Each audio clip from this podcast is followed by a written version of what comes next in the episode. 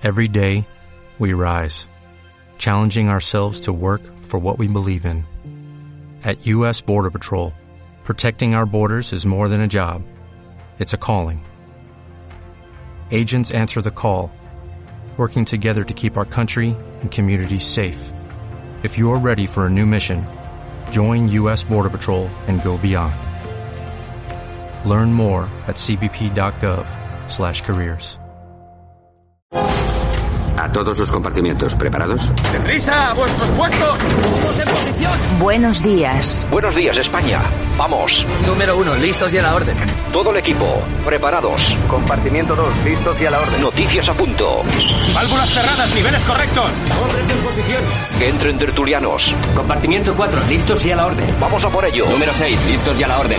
Santiago Fontenla, preparado que entramos. Compartimiento 8, listos y a la orden. Comenzamos Buenos Días España, Radio Cadena Española. Compartimiento 10, listos y a la orden. A por ello, vamos.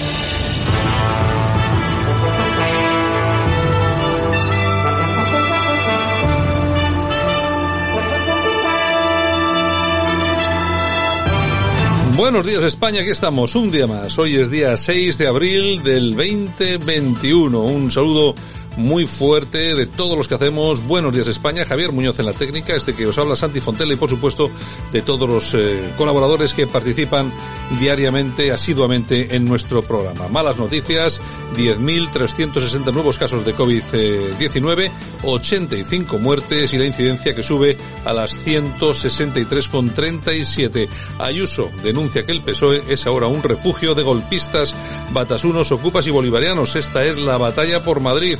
El CIS da un empate a 68 escaños en Madrid a los bloques de izquierda y derecha con Ciudadanos fuera de la Cámara. Pero atención porque expertos en demoscopia señalan un error en el reparto de escaños del CIS y Tezanos ha defendido que es una estimación. Ya veremos a ver qué es lo que pasa porque la cosa está calentita de verdad. Mientras tanto, en economía, Calviño avanza que marzo no fue bueno para el empleo y no descarta revisar a la baja las previsiones. Y Marlasca dice que no tiene ninguna voluntad de dimitir tras ser anulada la destitución de Pérez de los Copos. De todo esto y mucho más vamos a hablar hoy aquí en Buenos Días España. Gracias por sintonizarnos. Comenzamos.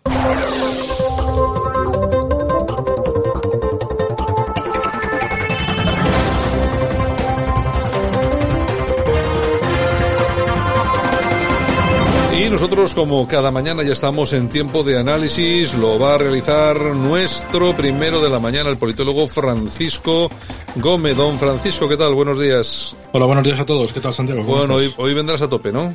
Sí, bueno, recopilando tonterías de los izquierdosos que últimamente pues vemos que se enlazan los unos con los otros y hoy ha sido uno de estos días que yo imagino que tendrá que ver por el descanso de la Semana Santa y claro, estos días sin actividad política pues habrá provocado que, sobre todo en la mañana de ayer, varios políticos destacados de la izquierda pues no dijeran más que tonterías. Bueno, de hecho hasta un conocido mío, lo primero que hice por la mañana, engancharme a las redes sociales, iba y me pone que no sabía quién votar, pero claro, que es importante que aquel que defienda eh, o que vaya en contra de los toros, la caza y la pesca, pues que ese le habrá, habrá ganado su voto. De hija mía, empezamos bien. Bueno, pues como no hay dos sin tres, pues luego vinieron dos más, ¿no? Que es el ministro Garzón y Pablo Iglesias. Pero bueno, vamos a comenzar por el más serio, que es el ministro del de, Interior, que es Marlasca, que está en la cuerda floja porque por un lado la oposición le está apretando las clavijas y por otro lado por méritos propios. Ya saben ustedes el tema de los presos. Este fin de semana se ha acercado a Chapote, al sanguinario Chapote, desde la cárcel de Huelva donde estaba, hasta la cárcel de Estremera en Madrid. Eh, por otro lado está el tema de los todos terrenos, ¿no? Se han comprado 130 vehículos de la marca Toyota para, para Marruecos. Bueno, lógicamente son criticables la medida porque son vehículos que cuesta cada uno 37.500, mientras que a la Guardia Civil se les dota de vehículos que valen 15.000 euros. Pero bueno, hay que entender que esto, aunque sea criticable, teniendo en cuenta que Mohamed está forrado, pero hay que tener en cuenta que hay que tener en cuenta que son medidas que son acuerdos marco entre diferentes países en los que uno de los dos está mucho más desarrollado y lógicamente se invierte en ese país para que desde ese país se intente paliar pues eh, medidas o, situaciones tan drásticas como es el tema de la inmigración ilegal no bueno es difícil de entender pero esto pasa habitualmente entre países de diferente nivel. Pero lo que más está chocando por el tema de Marlas que es el tema de la sentencia del coronel de los Cobos eh, después de que la Audiencia Nacional pues le quitara la razón. Vamos a escuchar, vamos a comenzar escuchando qué decía Marlasca cuando tuvo a bien quitar al coronel del medio. También he de decir que se ha producido el cese del coronel Diego Pérez de los Cobos, que en la remodelación del equipo director de la Guardia Civil de la Secretaría de Estado de Seguridad ha decidido él mismo y dentro exclusivamente de lo que es el proyecto natural de sustitución del marco de las personas que forman, por así decirlo, el elemento de confianza de cualquier responsable político. El relevo natural. Mentía entonces y sigue mintiendo ahora, pero hay que recordar que en su momento el presidente del gobierno, el señor Sánchez, dijo que era una medida recomendable para ir poco a poco acabando con la policía patriótica. Bueno, tendrá que explicar alguna vez en qué consiste esa, política patriótica. Quizás es el amigo Villarejo al que han soltado hace poco por una ineficacia más de la justicia española y que parece estar más del lado de ellos que del lado de la oposición. Pero bueno, vamos a escuchar lo que hoy la oposición en el Partido Popular, en el Congreso, pues decían con respecto a forzar su dimisión. Cuando el, ministro Fernando Grande Marlasca llegó al gobierno de España, muchos españoles pensábamos que iba a continuar con su buen hacer como juez y resulta que nada más lejos de la realidad. Se ha convertido en el peor ministro de Interior de toda la democracia traicionó su trayectoria en el momento en el que cesó al coronel Pérez de los Cobos por negarse a cumplir este una orden ilegal. La Audiencia Nacional anuló el pasado miércoles el cese del coronel Pérez de los Cobos y dejó... Bueno, pues ahí tenemos al Partido Popular. Sí, si estamos esperando que Marlasca dimita, podemos hacerlo sentados. De todas formas, ya hay declaraciones del propio Marlasca. Escuchamos a Marlasca. No tengo ninguna voluntad de dimitir, sigo trabajando. Saben ustedes que el Gobierno no hace ninguna valoración de resoluciones judiciales y, en último término, también el Gobierno ya ha manifestado su decisión de recurrir la resolución a la que usted hace referencia. Tiene razón Marlasca. El gobierno no toma, no hace, no valora, no hace valoraciones sobre las decisiones judiciales. Simplemente intenta modificar el poder judicial, forzando a través de leyes indignas que la Unión Europea tiene que corregir. Eh, bueno, pues intentando hacerse con el poder. Y de hecho la última que se ha llevado a cabo con el apoyo de Podemos impide que el propio poder judicial se nombre a sí mismo en el caso de que tenga que cambiar uno por otro algún, alguno de los miembros de ese consejo. O sea que como ven no no influyen, ¿no? Otro de los que tal baila que sigue saliendo todos los días en la televisión, en su rueda de prensa, es Fernando Simón. Bueno, pues Fernando Simón hay que decir que por parte del gobierno está muy bien visto y lógicamente es un puesto complicado y habrá que agradecérselo. Bueno, pues ya se está pensando en crear el Centro Estatal de Salud Pública, que bueno, pues que venga Dios y lo vea si eso va a servir para algo, y se está pensando definitivamente en ofrecérselo a este hombre, para que se quede bien instalado por, lo, por el tiempo que, le quede hasta su jubilación. En todo caso, es conveniente escucharle porque en la tarde de ayer nos explicó eh, su punto de vista sobre la ley de las mascarillas. Escuchamos a Fernando Simón. En cuanto a las mascarillas, eh, bueno, la ley que salió sí que es verdad que en un documento no, no consideraba la distancia en, al aire libre para el uso de las mascarillas eh, obviamente es un proceso de legislativo que es una ley, tiene que pasar por el Parlamento, que no hubo en ese momento, no sé si, no sé por qué motivo, no se llegó a, detectar el problema, pero ya está el Consejo Interterritorial ya está discutiendo el tema y yo creo que probablemente este miércoles la ministra lleve una propuesta al Consejo Interterritorial para hacer, por así decirlo, una modulación del, del artículo, de este artículo en concreto. Bueno, pues Yo no sé, es que no, voy a decir nada porque la verdad. No, es que yo iba a decir lo mismo. Yo no sé ustedes, pero a mí no me da ninguna confianza. Pero ninguna, o sea, ninguna. es que sigue sin, sigue sin dármela, o sea. Pero bueno, ha salido en un medio de comunicación que es que este señor ha reconocido que nos confinaron porque no sabían qué hacer con nosotros. Y esto aparece en un medio. O sea, vamos a ver. O sea, que, que igual es verdad que no sabían qué hacer con nosotros y nos encerraron durante una serie de meses que ya te digo que terminamos todos medio locos pegando castañazos a la cacerola, que alguna todavía queda bien magullada, ¿no? En fin, Vamos a pasar al siguiente, al siguiente ilustrado. Ha estado Alberto Garzón, el ministro de Consumo, en la sexta, hablando con Ferreras y bueno, pues ha dejado una serie de perlas interesantes. Vamos a escuchar a Alberto Garzón. Lleva un cuarto de siglo gobernando en la Comunidad de Madrid, estableciendo una base material que podríamos llamar eh, claramente la de las clases altas, es decir, una política pública que ha ejercido para favorecerlas y evidentemente pues tiene un sustento y, una, y un punto de partida favorable precisamente por eso, digamos, las izquierdas tenemos que hacer un esfuerzo adicional. Hoy además se recogían datos en determinados medios digitales importantes, porque cuanto más vote la gente de los barrios trabajadores, de los barrios humildes, de los barrios populares, más probabilidades hay de que efectivamente esto pueda cambiar y que la derecha pierda la Comunidad de Madrid en beneficio de múltiples izquierdas que podríamos gobernar conjuntamente haciendo políticas de otra manera, que es lo que yo creo que hace falta. Múltiples izquierdas, Francisco. Bueno, esto sigue pensando que la clase trabajadora sigue votando a la izquierda. Sí, sí, fíjate, sigue enclavado en, en sus teorías eh, marxistas, leninistas de los años 60, iba a decir. Bueno, igual, igual anteriores. Otro que ha marcado, ha marcado el discurso ha sido Pablo Iglesias. Ya le decía al principio que no hay dos sin tres. Pablo Iglesias, eh, este fin de semana hablando sobre la vivienda, decía que son las rentas más altas de Madrid las que perjudican los intereses de la mayoría. Y lo dice él con su casoplón. Ya te digo yo que lo de Pablo Iglesias va a ser va a ser interesante, va a ser un no parar de reír y finalizamos ya por supuesto con Isabel Díaz Ayuso que en una mañana en un desayuno en, en, en, un medio de comunicación pues ha aprovechado para dar contestación la debida que se, que se, que se merece al presidente del gobierno. Cuando alguien te da las gracias por haberle dejado trabajar es realmente emocionante porque no es que te den las gracias por haberles dado una subvención, haberles dado dinero de, de una u otra manera. Es que hay ciudadanos que nos están dando las gracias por haberles dejado trabajar. Simplemente por eso. Y eso te demuestra hasta qué punto puede la política imponerse sobre la vida de los ciudadanos. Hasta qué punto los políticos, si no somos medidos, comedidos, podemos irrumpir en los proyectos personales de los demás. Entonces, nosotros en los momentos más difíciles de la pandemia pudimos hacer, eh, optar por medidas sencillas buscando nuestro bienestar, cerrar todo y así asegurarnos que supuestamente el virus podía ir de una u otra manera, pero por lo menos todos juntos, siguiendo la misma estela. Pero nosotros no hicimos eso. Nosotros fuimos conscientes de lo, que significa Madrid en España, de lo que significa nuestro sector servicios, que es el 62% del Producto Interior Bruto, que si se sumara al sector servicios de Madrid como comunidad autónoma sería la tercera de España. Teniendo en cuenta estos datos, optamos por la responsabilidad individual, optamos por confiar en los hosteleros, en las personas que todos los días abren sus comercios, en las personas que tienen sus bares, en las personas humildes de todos los rincones de Madrid que trabajan, que emplean, que sufren, en esos camareros, en esos proveedores, en el sector del taxi. Que bueno, la presidenta de, de Madrid.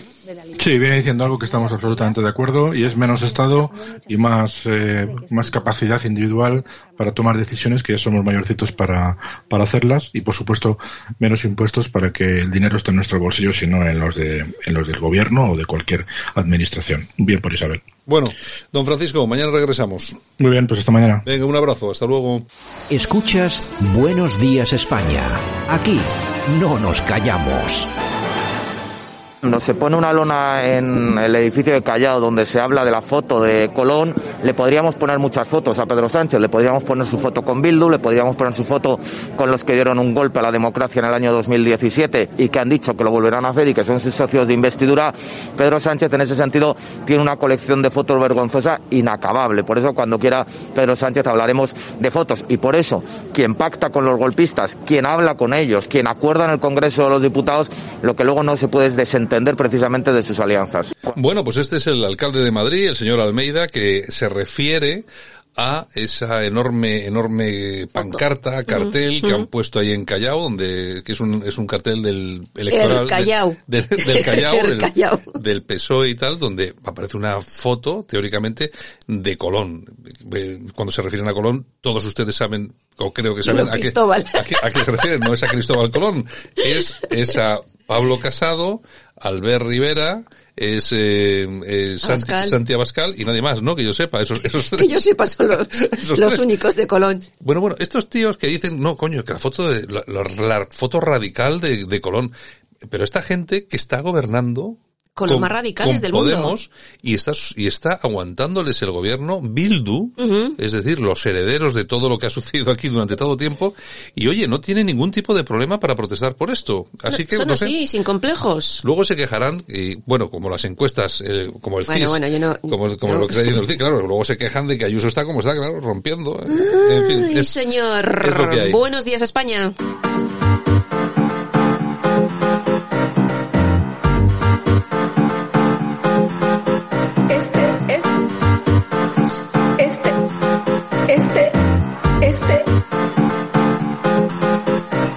En Radio Cadena Española no nos cansamos. No nos cansamos de madrugar. No nos cansamos de contar la actualidad. No nos cansamos de decir las cosas claras. En fin, que no nos cansamos de tocar los temas más importantes. No nos cansamos. Este es el ministerio de todas las mujeres. De todas las mujeres. Bueno, pues como no podía ser de otra forma, la señora ministra que también nos acompaña hoy, hoy tampoco se cansa. tampoco, tampoco se cansa. Eh, pero lo que pasa es que esta no se cansa porque es que no hacen nada más que dar, dar contratos de estos pequeños de 15.000 euritos para no dar muchas explicaciones. Y ver series de Netflix. Y ver series de Netflix, que ahora quieren montar un Netflix español. Y lo montarán, no, vamos, no te quepa la menor duda. Pero si ya tenemos uno, tenemos a Radio Televisión Española. otra, otra más, que lo, que lo dirija directamente el Coletas, el Moñas. Hoy es día 6 de abril del 2021 y por supuesto aquí estamos con esta parte, con esta zona, con este apartado de nuestro programa que es el No nos cansamos, donde damos un repaso general, generalizado y generalizado a la prensa en internet y también a las efemérides. Un poquito de todo. Bueno, empezamos con el español si te parece. La Policía Nacional detiene a 13 personas, entre ellas varios menores, por abusar sexualmente de una menor en el Parque del Oeste de Madrid. Entre los detenidos hay siete marroquíes, un dominicano, dos españoles y un venezolano. Bueno, yo, pues fíjate que a mí lo que más me preocupa de todo eso son los dos españoles que hay ahí. o sea, qué tipo de gentuza tenemos tenemos nosotros. Es que, también tenemos a nuestros elementos, yo, ¿eh? Yo siempre, yo siempre lo digo, ¿no? Cuando nosotros cuando nos dicen, pero bueno, claro, es que como si no hubiera mala gente en España y tal y cual, claro. Claro, claro. Lo que, lo que pasa es que es nuestra mala gente. Claro, y ya tenemos, que apechugar con ellos. Ya tenemos, ya tenemos bastante con estos que tenemos como para encima traer más. Entonces, bueno, pero la cuestión es la siguiente. Es otra manada, eh, ¿Se acuerdan ustedes de la manada de Pamplona en los Sanfermines? Sí, sí, sí, Bien, ¿ustedes han oído hablar algo de esta manada? Nada, de esta y de otras tantas y de, que estas, Y de otras ¿eh? que ha habido, manifestaciones protestando por esto. Nada, ninguna. Están en, en Tenerife, bueno, las Islas Canarias. Están sufriendo de esto, bueno, bueno, bueno. En Cataluña también ni ha te, pasado. Ni te cuento, Cataluña, Murcia. Sí, sí, sí. En Andalucía también hay zonas, pero muy conflictivas. Son casos aislados. Bueno, bueno, es lo que tenemos, ¿eh? Así es. Bueno, Eduardo Garzón, el hermano del superministro Hombre, de Consumo. Es el que sabe contar. El, el que dice que hay que imprimir muchos billones de euros mm, para resolver el problema de la crisis, pues ahora responsabiliza de la gestión de la pandemia a los valores liberales de Occidente. Bueno, pues es por echar, eh, por echar la culpa a alguien. Ahora, ¿qué tendrán que ver los valores liberales con la pandemia, con el virus chino? Oye, yo voy a probar a imprimir billetes. Oye, tú fíjate, van unos tíos en China, en el mejor de los casos, que por no hablar del laboratorio, pero en el mejor de los casos, se ponen a hacer eh, aletas de, de vampiro a la plancha y de, de, murciélago, no de vampiro, bueno. de murciélago a la plancha, pasan el, el, el, y pasan, nos pasan el virus, ¿no? Que bastante listos han sido los tíos que ahora fíjate cómo están forrando. Pero bueno, y resulta que sale un garzón de turno uh -huh. diciendo que, no, no, esto es, esto es por el rollo liberal. Claro, esto, claro. Eso, que por las derechas, como en la derecha... Esta familia es muy peculiar. Bueno, por eso sí, están ahí. En fin. Digo. Bueno, y la Junta Electoral que avala la lista de Ayuso tras la denuncia del PSOE por incluir, incluir a Tony Cantó. Qué disgusto. Yo, mira, ahí ha habido dos disgustos grandes. Uno, eh, pues la izquierda, en este, que en este caso es la que se presenta ahí que querían deshacerse de ellos, y Vox. Tú imagínate que hubieran eh, tirado abajo la candidatura pues todos de a votar Ayuso. a Vox. Pues todos a votar a Vox. imagínate tú, imagínate Monasterio, de repente, de repente dirigiendo la comunidad de Madrid. Bueno, bueno, bueno, bueno. Ay, sueña, sueña. Bueno, cuidadito con el CIS porque aquí hay un problema.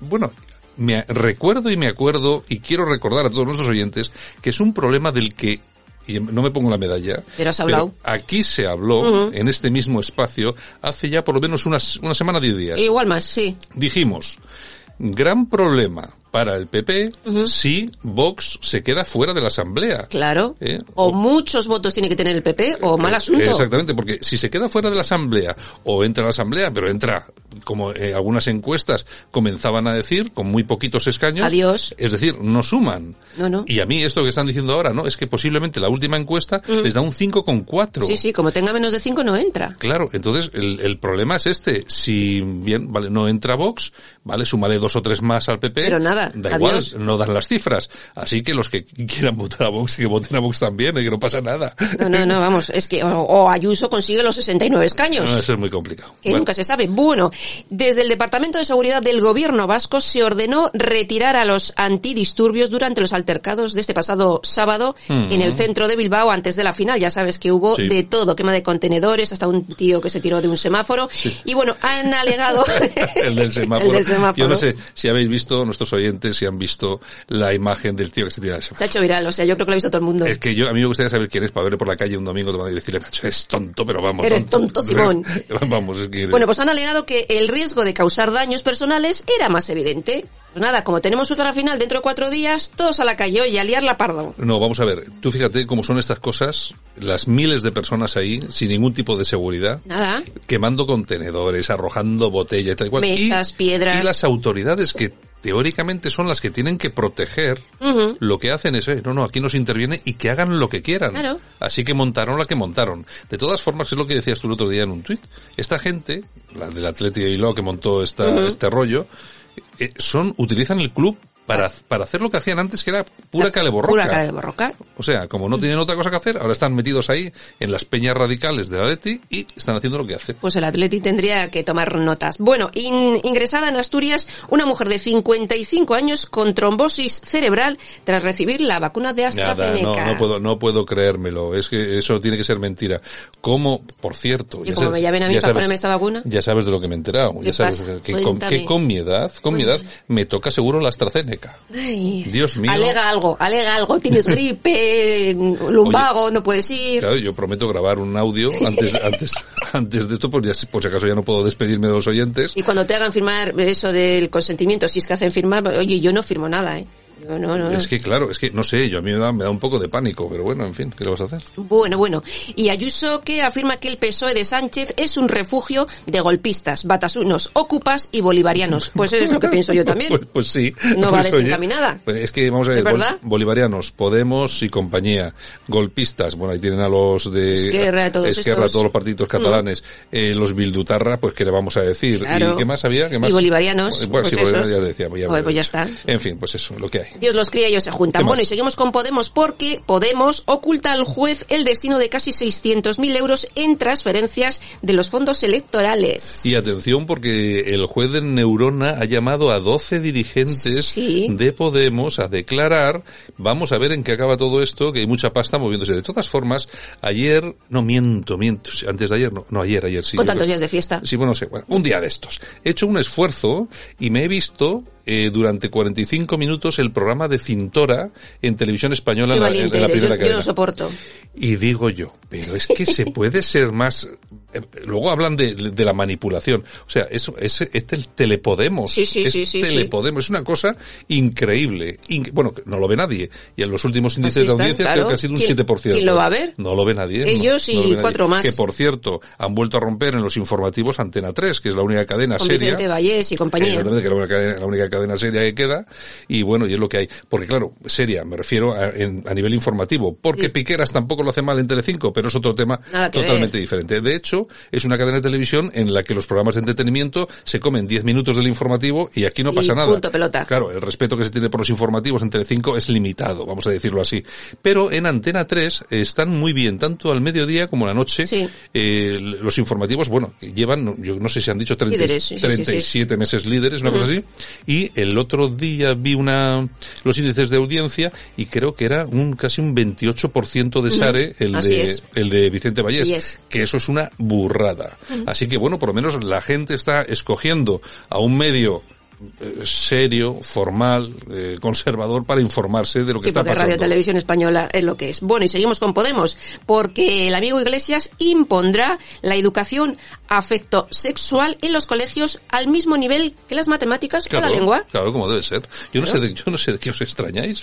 Son- cosas normales. Venga, Bueno, y el amigo Varoufakis, ¿te acuerdas de Varoufakis, Hombre, verdad? sí, sí, bueno, sí. pues le aconseja a Podemos que se deshaga del comunismo soviético. Es como defender la Inquisición.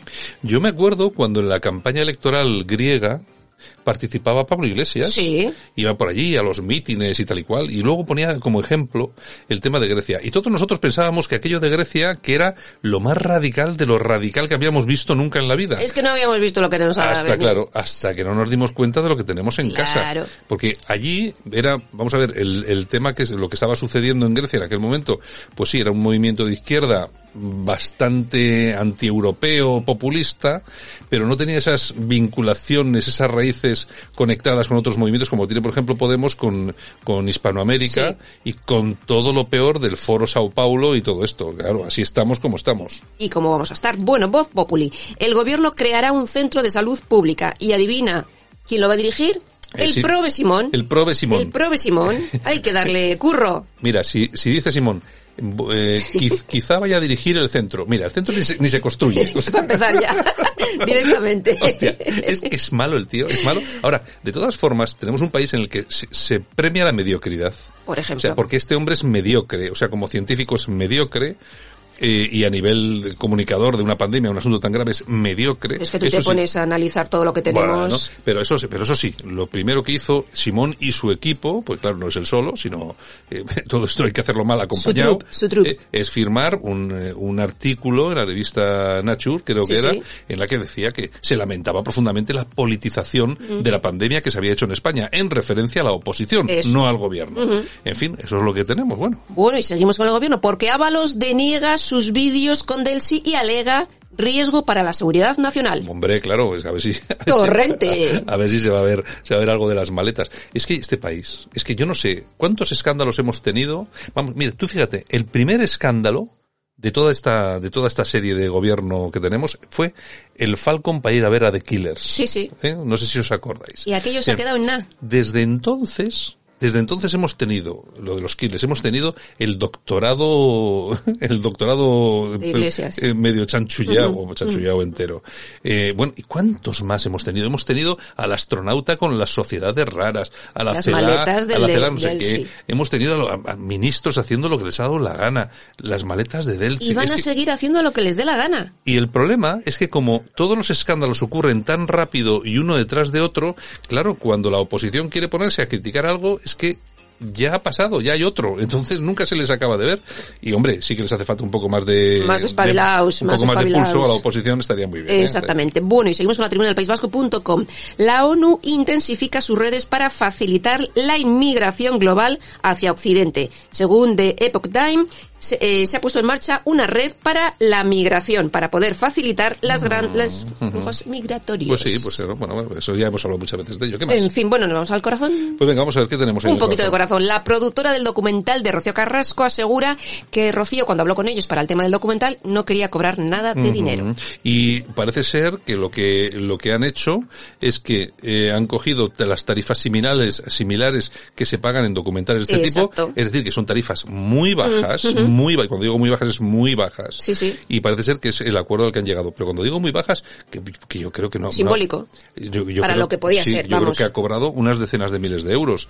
Pero yo creo Que ella claro, quería hablar. Sí, yo me imagino que ella querría hablar. De todas formas, a mí lo que me sorprende, yo, vamos a ver, yo no me he dedicado nunca a esto de hablar del corazón, en, en- Ujú. bueno, bueno, te- porque tampoco me llaman en los medios de comunicación, pero bueno, pero vamos a ver, yo lo que no entiendo es que, eh, a pe- a pesar de que algunos eh, eh, dicen, hombre, también era culpa nuestra, pero vamos a ver, era tan evidente que os estaba tomando el pelo el tío este, o sea, que yo no sé cómo tragabais. Pero si es que solo hay que verle para saber que te está tomando Pero el pelo. de todas formas, yo veo ahora, por ejemplo, documentos como yo, el programa de ayer o antes de ayer, no sé cuándo fue, sacando documentos que, por cierto, eh, ya saben todos nuestras, eh, todos nuestros oyentes que yo no soy nada amigo de todo esto del rollo de género y tal y cual, ¿eh? o sea que no, no van a encontrar en mí un apoyo a Irene Montero por esta cuestión, no. Pero sí es cierto, sí es cierto que vamos a ver, hay cosas que son, que resultan evidentes. Hay cosas que resultan evidentes. Que hay personas que sabían que la maltrataba y no dijeron nada. Bueno, es que la España de hace 20, 22 años, No es la 25 misma. años, no es la misma. Y eso, bueno, es, es, es repugnante, pero es así, ¿no? Mm. Pero de todas formas, los periodistas, que aparecía un tío allí que les decía, les llamaba, los llamaba a los fotógrafos para sacarse la foto con los niños, sabiendo que no había nadie en la casa, llegaba allí con la niña, con la foto, o sea, y, y le- y os ha colado todo esto de verdad. O sea, y vosotros Sí, os- sí. luego, pues claro, yo veía ayer a este, a este chico, a este, a este periodista en Sálvame, no me acuerdo quién es. Este que uno es de, Calborota. No, uno que es de Vox. Ah, vale, entonces no digas su nombre. bueno, que decía, claro, es que esto es como ha dicho, como, como dijo de, eh, llamó a todo. Era una cerdada eso, lo que, que, habían era, hecho. que era una cerdada lo que Mm. habían hecho. Y claro, le preguntaba, ¿y tú crees que este, el paparazzi, este, el calvo, este es un cerdo? Y dijo el tío, pues hombre, a mí me cae bien, no es que sea un cerdo, pero lo que hizo es una cerdada. Ujú. Y es que es verdad. Es Pero que han como hecho, él, tantos otros, han ¿eh? hecho verdaderas cerdadas con este tema. Y no solamente con Y han esta ganado mujer. mucha pasta. Y no solamente con esta mujer, con mucha más gente. Ya ¿eh? te digo. Porque lo que le hicieron, por ejemplo, a Malena Gracia. Gracia, Sí, sí, sí. lo de Malena Gracia fue una cosa Que también fue cosa del abogado Sí, este. García Menéndez. eh, la, la mujer que en, eh, en momentos de necesidad que se dedicó Mm. durante una temporada al tema de, de la prostitución, hacerle un vídeo, Sí, sí, sí. grabarle, Mm. Convocar una fiesta como no está para que todo el mundo viera el vídeo. O sea, Sí. pero tú crees que pues, se puede ir así por la vida. Hay gente así, hay gente Bueno, así. que hemos, nosotros hemos entrevistado aquí a Menéndez, al, abogado, lo hemos Mm. entrevistado hace un año o una cosa así.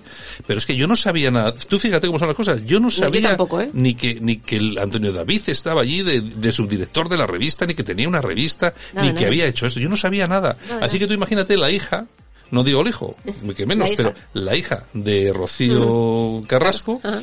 ¿qué sabrá de todo esto? Lo que le han contado, nada me más. imagino, me imagino que si está viendo la serie está aluci- alucinando. estará procesando lo que- todavía. Lo que, pasa es que después de tantos años no vas a dejar de apoyar a tu padre para apoyar a tu madre. Claro. Y Pero- sobre todo, y sobre todo porque hay una cuestión Mm. que es muy importante de la que vamos a saber muy pronto, que son las palizas que daba la hija a la madre durante tres años y que la, la fiscalía eh, entró, eh, ¿cómo se dice esto de, de saber mi edad no me da para eso, de oficio y condenó a la Y hija condenó, por condenó. malos tratos contra sí, la sí. madre. O sea, so- son unas cuestiones, hombre, la serie está bien porque a mí, sobre todo a mí me llama mucho la atención el país y la sociedad que tenemos. Es Ya decir, que las reivindicaciones de las mujeres eh, muchas veces, la mayoría de las veces, pues son necesarias. Sí, sí, sí. Lo que pasa que eso hay quien lo quiere llevar al extremo Claro. y está eh, haciéndole un flaco favor a las mujeres. Pagan justos por pecadores. Exacto, porque todo este rollo del feminismo raro y tal y cual, eso no ayuda a las mujeres. Lo que sí ayuda a las mujeres es que hablen como está hablando esta, Mm. esta mujer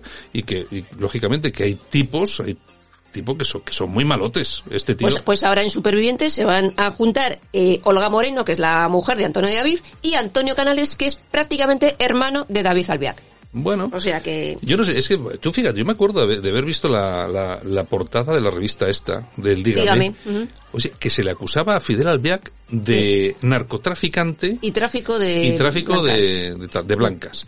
A Belén Esteban una foto suya que decía puta. Puta, sí, sí. Y claro, le preguntan a Belén Esteban, bueno, no ¿y, de- y- y denu- denunciaste a este tío? No, pero ¿cómo no denunciaste? Tenía Digo, miedo. Porque tenía miedo.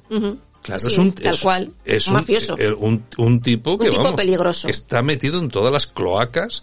Claro, cuidadito, eh, que cuidado que estamos hablando de cosas muy muy serias. Bueno, ¿qué más? Bueno, ¿nos vamos a las oñejas? a ver. Eh, Javiercillo, por favor, unas Vamos oñejitas. a dárselas al señor Marlasca. ¿Qué no ha hecho? Ha dicho que no tiene intención de dimitir. Bueno, eso, O sea, sí, yo, no sé de, yo no sé de qué os extrañáis. Ah, pero- yo no me extraño de nada, ya lo que pasa en este país, ya a mí no me No pilla de sorpresa, no nada de nada. A ver, ¿qué- Aplausos. ¿para quién? Pues mira, se lo voy a dar a Ana Rosa Quintana. ¿Qué ha hecho?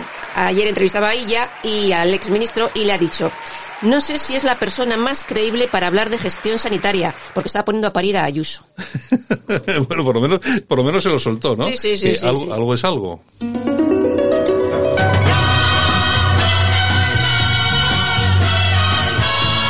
Y nosotros que entramos en tiempo de efemérides y hoy nos ambienta Masiel con este la la la. Y es que tal día como hoy, pero del año 1968, Masiel gana el Festival de Eurovisión en Londres con este tema. Canto a la mañana que ve mi juventud y al sol que día a día nos trae nueva inquietud.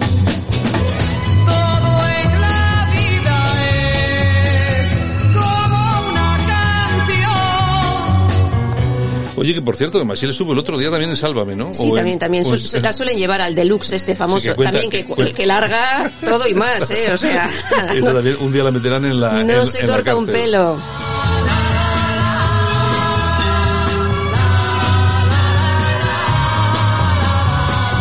Bueno, y hoy tenemos dos canciones, porque otros que también eh, fueron eh, noticia tal día como hoy por participar en Eurovisión, creo yo, Exactamente. fueron ABBA.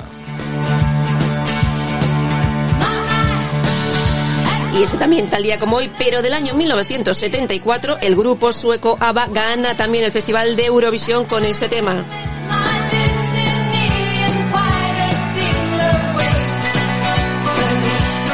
Más de 400 millones de discos que han vendido.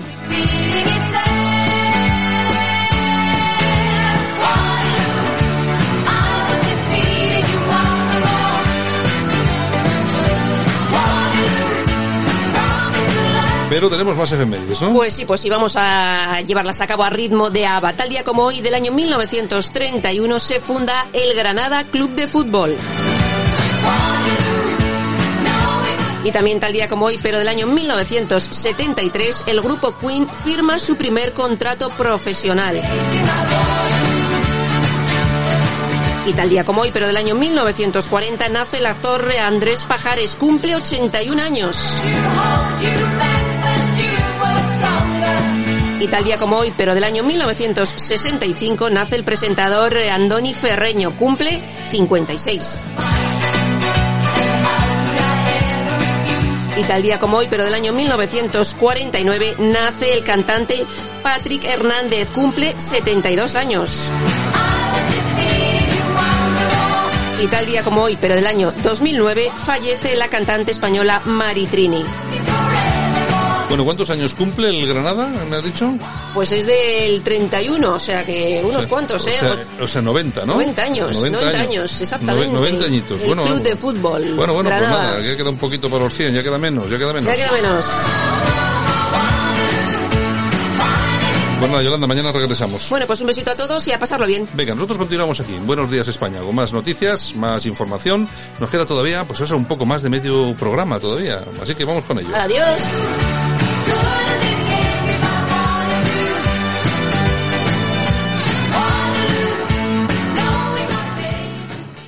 Escuchas Buenos Días España. Aquí no nos callamos. Y nosotros que estamos en tiempo de opinión, vamos eh, a recabarla desde Murcia, nuestro buen amigo, compañero, el profesor Sergio Fernández Riquelme. Don Sergio, ¿qué tal? Buenos días. Muy buenos días, Santiago. Bueno, que ya se os acabó todo el lío ahí en Murcia. Habéis vuelto a la normalidad, ¿eh? Sí, hasta que han nombrado a una de Xbox como diputada, eh, como consejera de educación y, y ahora pues nos quedan meses de protestas de los sindicatos docentes a ese nombramiento, ¿no? Pero Oye, no creo que llegue a la oye, sangre del río. Oye, que he visto que un sindicato de profesores, además vinculado a Podemos, le ha hecho una corrección ortográfica de un escrito que había, que había puesto en línea. Y bueno, que es muy llamativo porque tiene muchas letritas rojas. Yo no sé si has- tenido oportunidad de verlo. ¿Y qué te parece, qué te parece que una consejera de educación pueda, pueda tener esas faltas de ortografía? O también es cierto que puede haber sido simplemente un borrador eh, que igual se ha podido equivocar. Vamos a pensar bien también. No sé, no sé qué opinas tú. Eh, lo hubiera hecho bien o lo hubiera hecho mal, han- están ahí pendientes de cualquier error o de cualquier errata que cometa esta señora, la nueva consejera de educación, y le van a dar unos meses que le van a mirar el Facebook, le van a mirar Sí, eh, la falta de ortografía, le van a mirar eh, su vida privada para intentar, pues, eh, eh, sacarla del cargo lo antes posible. Bueno, ya te digo que la que va a caer es buena. Y es lo que dices tú. Haga lo que haga, mm, bueno, van a seguir con ella. Bueno, vámonos hasta Navarra. Ahí tenemos a nuestro amigo Fernando José Vaquero Roquieta. Don Fernando, ¿qué tal? Buenos días. Buenos días. ¿Qué tal, qué tal por Navarra? Bien, seguimos batiendo récords de, de COVID para variar. Bueno, oye, pero oye, pero te veo, te veo como muy optimista. Dices bien, con el gobierno que tenéis ahí en Navarra, es increíble. Bueno, a mal tipo buena cara. ¿Qué le vas a hacer, no? En fin. Bueno, señores, pues si os parece, vamos a tratar un par de temas que son, que creo que son interesantes. Y, bueno, uno a nivel internacional, otro ya a nivel más local. Si os parece, vamos a empezar por el local, que yo creo que también tiene de lo suyo, que es el nuevo CIS. En principio, preguntaros, eh, ¿qué os, eh, qué os ha parecido? Sergio, ¿qué te ha parecido el nuevo CIS? Pues la voz de su amo, ¿no? El PSOE eh, había visto que las últimas encuestas daban mayoría absoluta, prácticamente todas, al PP y Vox, y como siempre ha utilizado el CIS para sacar un resultado que no eh, comparte ningún, eh, ninguna de las encuestas anteriores que se han publicado, ¿no? Un- un- una encuesta bastante rara, tanto por eh, la muestra como eh, el momento en el que lo saca, ¿no? Justo cuando todas las encuestas daban lo contrario a los datos que ha sacado el CIS, pero creo que ya estamos acostumbrados al trabajo, no sé si limpio o sucio de Tezanos, ¿no? Eh, Fernando, ¿qué te ha parecido a ti el CIS? Pues eh, tiene elementos un tanto contradictorios. una cosa que me ha llamado mucho la atención es que eh, en diversos medios, el mundo español, diario público, etcétera, pues se le ha criticado el, el, sesgo técnico, ¿no? Por ejemplo, se comenta que, que el número de escaños para Madrid, que los habría establecido sin considerar el, el, margen de las horquillas, ¿no? Entonces, pues por una parte eh, presenta un, un, empate técnico entre el bloque de la derecha y el bloque de la izquierda en 68, pero por otra parte los críticos técnicos demoscópicos vienen a decir que no, que con esos porcentajes la izquierda tendría en torno a 70 escaños y 66 eh, la derecha. Eh, entonces, bueno, eh, no sé, a mí me da la sensación de que se puede interpretar un poquito en función de las necesidades de cada uno. La izquierda, pues, pues, pues está apelando al miedo que viene la derecha y luego pues pues pues Ayuso en fin eh, está acreditando su tirón y su capacidad de aglutinar el voto útil eh, Sergio, hay un, hay un tema que es importante aquí, además yo creo que sí es cierto, que está causando bastante preocupación no solamente en Vox, también en el Partido Popular, y es la posibilidad que el, que el Partido Popular de Ayuso de alguna forma se coma a muchos votantes de, de Vox y que Vox, fíjate, que ahora le está dando un 5,4%, es decir, que está a punto de no llegar al 5 y que no entraría en la Asamblea. Yo no quiero pensar que este, que este escenario sea posible, pero claro, nos encontraríamos ante un problema muy grave, ¿no? Eh, claro, eh, si nos creemos esta encuesta, pues Vox prácticamente está en, la, en el filo de la navaja Ahora bien, como he indicado antes, todas las encuestas desmienten la de el sí de Tezanos, aunque, eh, como bien ha señalado Fernando, Isabel Díaz Ayuso lo está haciendo muy, muy bien, tanto aglutinando el voto útil de todo el centro derecha con la desaparición, ¿no? ahí sí que coinciden prácticamente todas las encuestas, incluido la de CIS, eh, Ciudadanos va, pues posiblemente, pese al señor Val, va, a desaparecer y Vox, pues claro, eh, es que Ayuso le ha quitado gran parte de sus discursos, gran parte de sus reivindicaciones, incluso gran parte de, la simbología no identitaria, no nacional, eh, casi libertaria contra el comunismo, ¿no? Eh, su famoso lema libertad o, o, comunismo, ¿no? Vox tiene ese problema porque obviamente Ayuso está haciéndolo muy bien y aglutinando tanto el voto útil como la simbología más potente a la hora de combatir al gobierno. Y creo que están ya empezando a moverse los de Vox en Madrid eh, buscando eh, ampliar ese voto que se va a llevar inevitablemente Ayuso eh, en los barrios periféricos, en los barrios obreros, buscando más el voto mm, trabajador para que mm, puedan superar ese 5% e incluso pues mantener una arquilla de 8, 9, 11% como dan la mayoría de las encuestas. Obviamente Ayuso va a arrasar en el campo del centro derecha. Ahora bien, la gran incógnita es saber si Vox va a sobrevivir en mayor o menor medida y le va a permitir pues tener mayoría absoluta en el próximo, próximo gobierno de la comunidad autónoma. En todo, en todo caso, lo que sí es evidente es que los ataques entre Partido Popular y Vox, que hasta hace muy poco tiempo eran recurrentes y eh, obvios y diarios, bueno, eh, han cesado. Parece ser que, no sé, por fin los políticos aplican algo de inteligencia a las cosas y se han dado cuenta que o, en conjunto o si no, no entran de ninguna, de ninguna eh, manera, ¿no, Fernando? Eh, sí, eh, por lo menos de momento la dirección nacional del PP se muestra un poquito más, más silenciosa al respecto.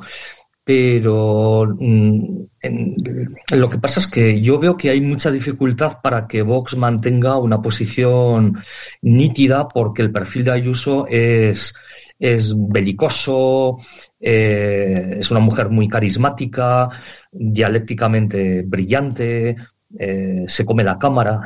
y entonces, pues, mm, es difícil contrarrestar un discurso de, de, ese tipo. Entonces, lo que comentó Buxad de, intentar pelear por el voto obrero, pues, pues en cierto modo mm, viene a, poner al descubierto eh, esa debilidad de Vox mm, de que a lo más que pueda aspirar es a ser muletilla de Isabel eh, Ayuso, ¿no? Sí.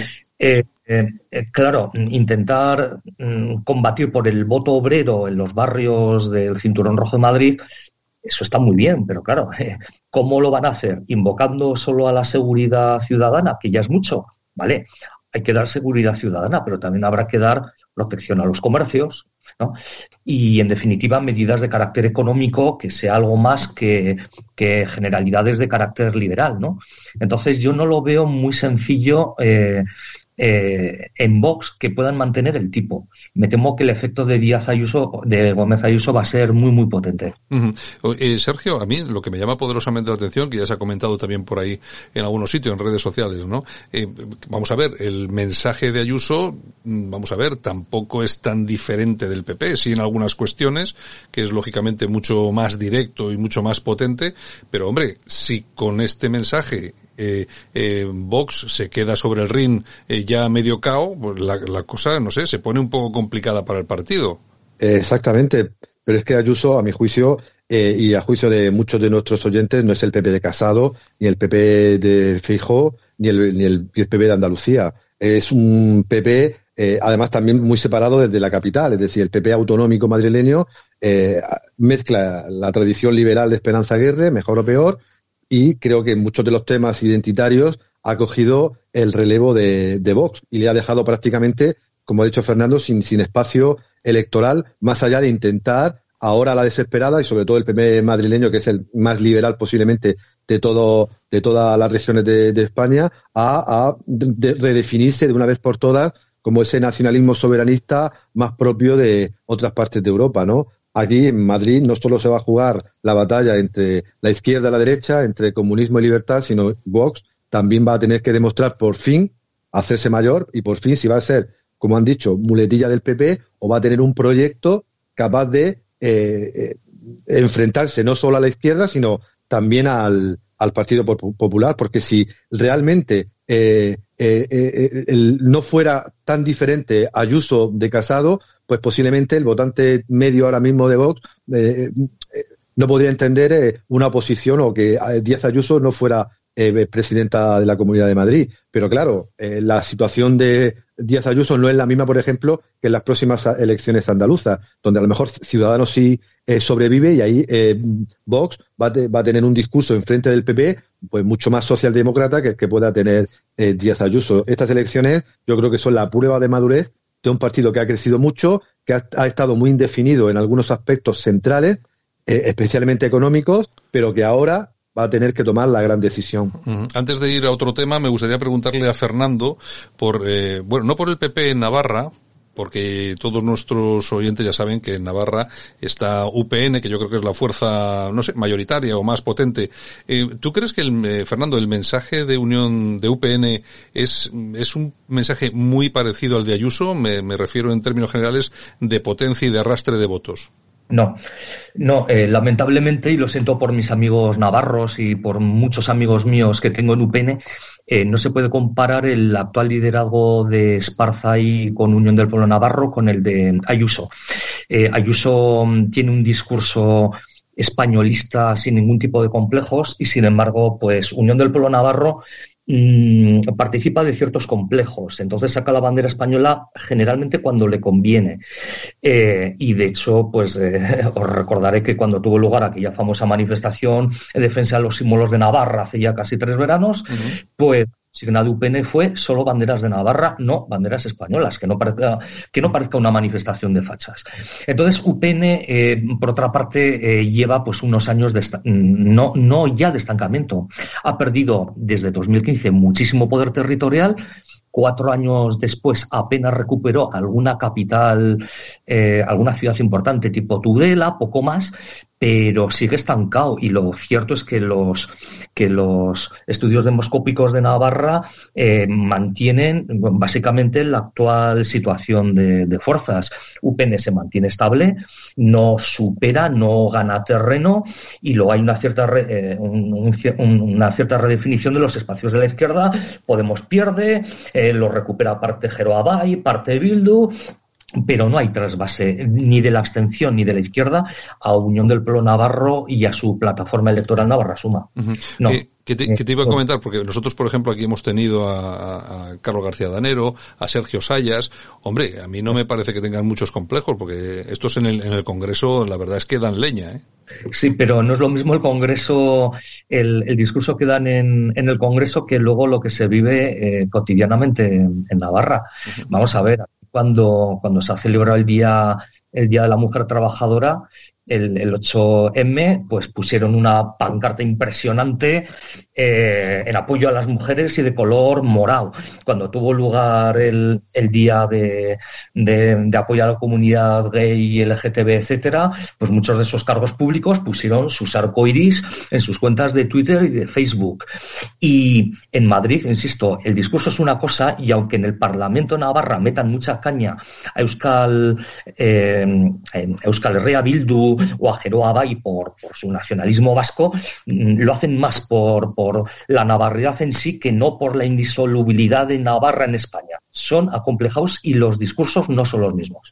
Bueno, bueno, pues eh, hombre, a mí ya te digo, yo siempre, lógicamente, yo siempre lo que sigo son las intervenciones en el, en el, Congreso, ¿no? En Madrid, que me parecen siempre extraordinarios, tanto Carlos García Danero como Sergio Sayas. Claro, otra cosa es lo que sucede en, lo que sucede en Navarra. Bueno, yo si os, si os parece, vamos a cambiar de tema, que no tampoco nos queda demasiado tiempo, sobre todo porque yo no sé si habrán, eh, se habrán encendido luces de alarma. Seguimos con, en esta ocasión, algo relacionado con Vox, porque los que él presentaba, el partido, me refiero, como sus eh, socios o intentos de socios prioritarios en Europa, eh, Hungría, la Hungría de Orban y también el, eh, el Fidesz de, de, Polonia, bueno, resulta que se reúnen y quieren eh, impulsar la derecha populista europea, por así llamarla, lo de populismo no me gusta mucho, pero bueno, para entendernos, y se ha reunido con eh, Mateo Salvini, que ha tenido grandes problemas y encontronazos incluso con Santi Abascal. Eh, Sergio, eh, de esta intentona, de aquí que puede salir bueno y malo para Vox, porque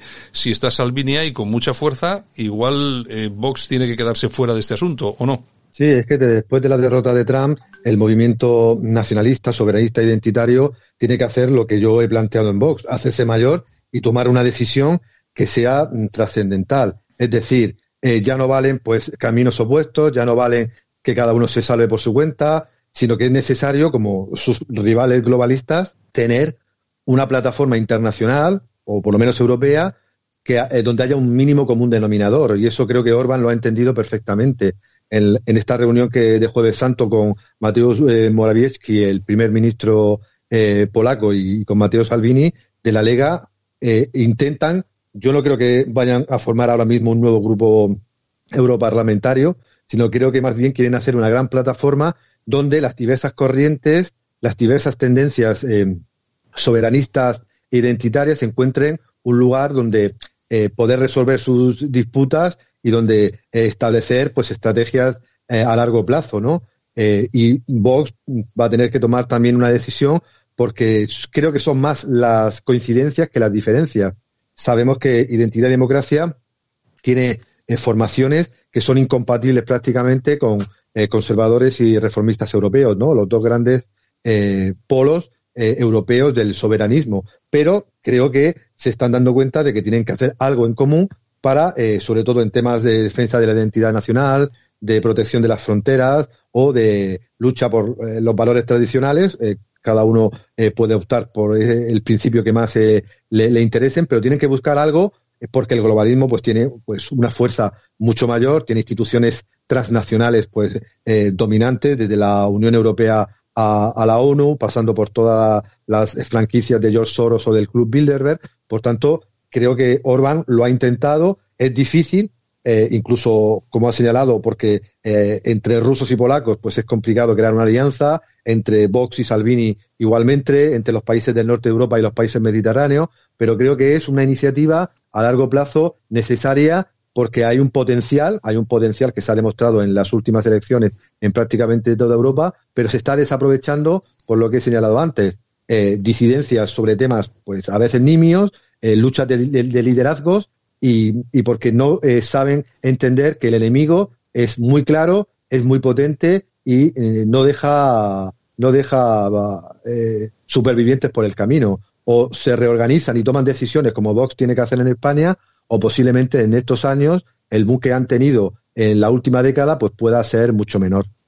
Fernando, eh, ¿cómo puede influir esta, esta operación en, en Vox? ¿Cómo puede influir eh, que esté o no esté dependiendo sobre todo de esas relaciones vamos a llamarlas, entre comillas, malas con Salvini. Ha habido un intercambio de mensajes bastante duros entre ellos y, por supuesto, de que no haya estado Vox en esta reunión, teniendo en cuenta que Vox es un partido eh, de un país muy importante de Europa, en España, de momento, y que tiene 53 diputados. Eh, bueno, eh, yo creo que hay que entender este movimiento de Urban en una clave interna y externa. La interna es pues que lógicamente él para su política nacional pues necesita apoyos sólidos y no solo no los ha encontrado en el Partido Popular Europeo, sino que se ha encontrado al enemigo en casa y lo han terminado expulsando, ¿no? Con mejores o peores formas. Eh, necesita apoyos, necesita consolidar sus líneas, su política identitaria, de salvaguarda de fronteras, cierto, sus políticas de protección a la familia, etcétera, que no están encontrando ningún eco ni en el Parlamento Europeo ni en su partido originario a nivel europeo. Entonces, está por una parte esa necesidad de buscar unos aliados solventes y luego por otra parte, pues eh, la derecha populista europea, como muy bien ha, señalado Sergio, pues, eh, pues tiene unas fracturas internas importantes, tienen que aprender a superarlas, son muchos los ejes que les dividen, desde el liberalismo económico de unos al proteccionismo de otros, en su momento la posición ante el Estado de Israel, eh, y luego cuestiones territoriales pues que no tenían del todo solventadas, ¿no? O sea, alternativa por Alemania pues siempre va a mirar de reojo al partido al PIS polaco, pues porque entre sus filas pues hay muchos descendientes de los de los eh, refugiados procedentes de Silesia, eh, Prusia, etcétera, que, que, siguen estando ahí, ¿no? Eh, eh, por supuesto, nadie va a pedir mover las fronteras, pero tienen que aprender a mirar hacia el futuro y superar esas dificultades.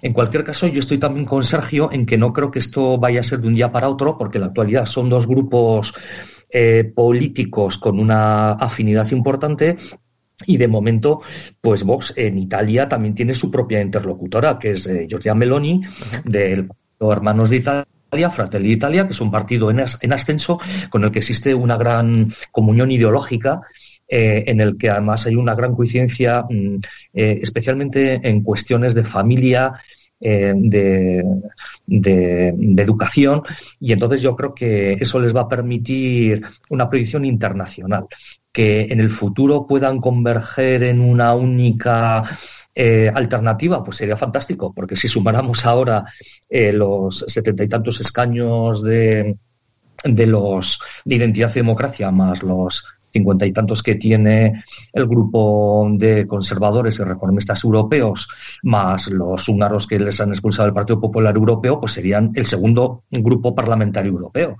Entonces sería un golpe de efecto enorme, pero hay muchas dificultades ideológicas que tienen que ir solventando y como muy bien decía Sergio, pues en aras de, de la Europa de las naciones, de la identidad cultural y, de, y del espíritu greco, el greco romano y cristiano de Europa, apoyándose la familia tradicional.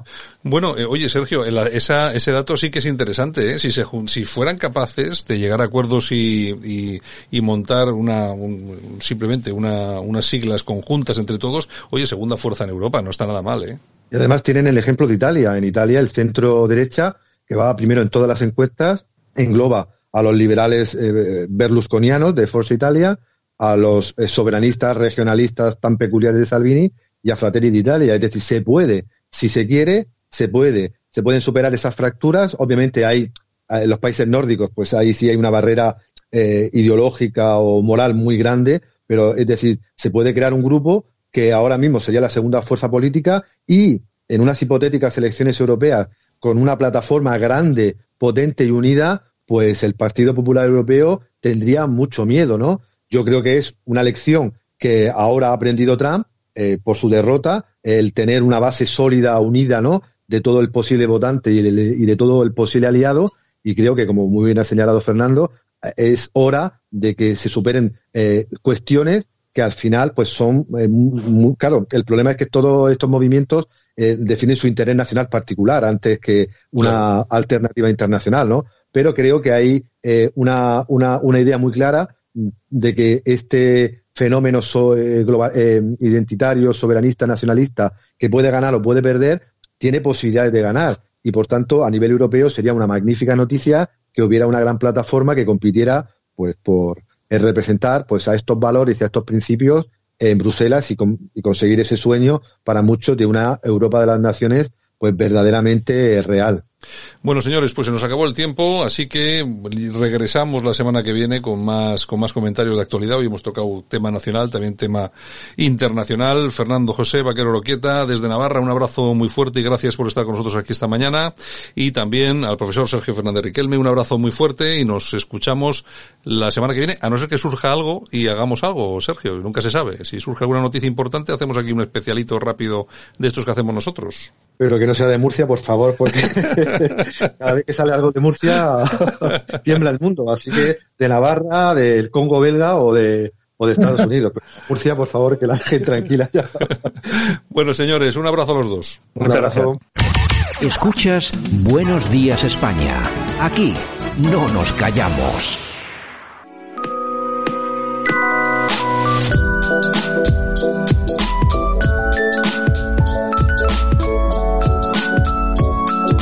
Y esto ha sido todo por hoy. Saludos súper cordiales de todos los que hicimos el programa. Javier Muñoz en la técnica, también, por supuesto, este que te habla, Santiago Fontenla.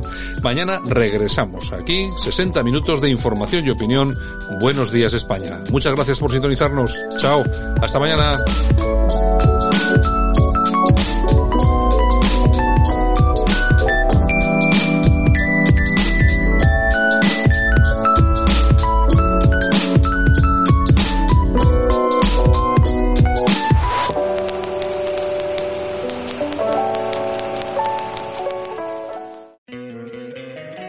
Encantaría tener 100 dólares extra en tu bolsillo? Haz que un experto bilingüe de TurboTax declare tus impuestos para el 31 de marzo y obtén 100 dólares de vuelta al instante. Porque no importa cuáles hayan sido tus logros del año pasado, TurboTax hace que cuenten. Obtén 100 dólares de vuelta y tus impuestos con 100% de precisión. Solo con Intuit TurboTax. Debes declarar para el 31 de marzo. Crédito solo aplicable al costo de la presentación federal con TurboTax Full Service. Oferta sujeta a cambios o cancelación en cualquier momento.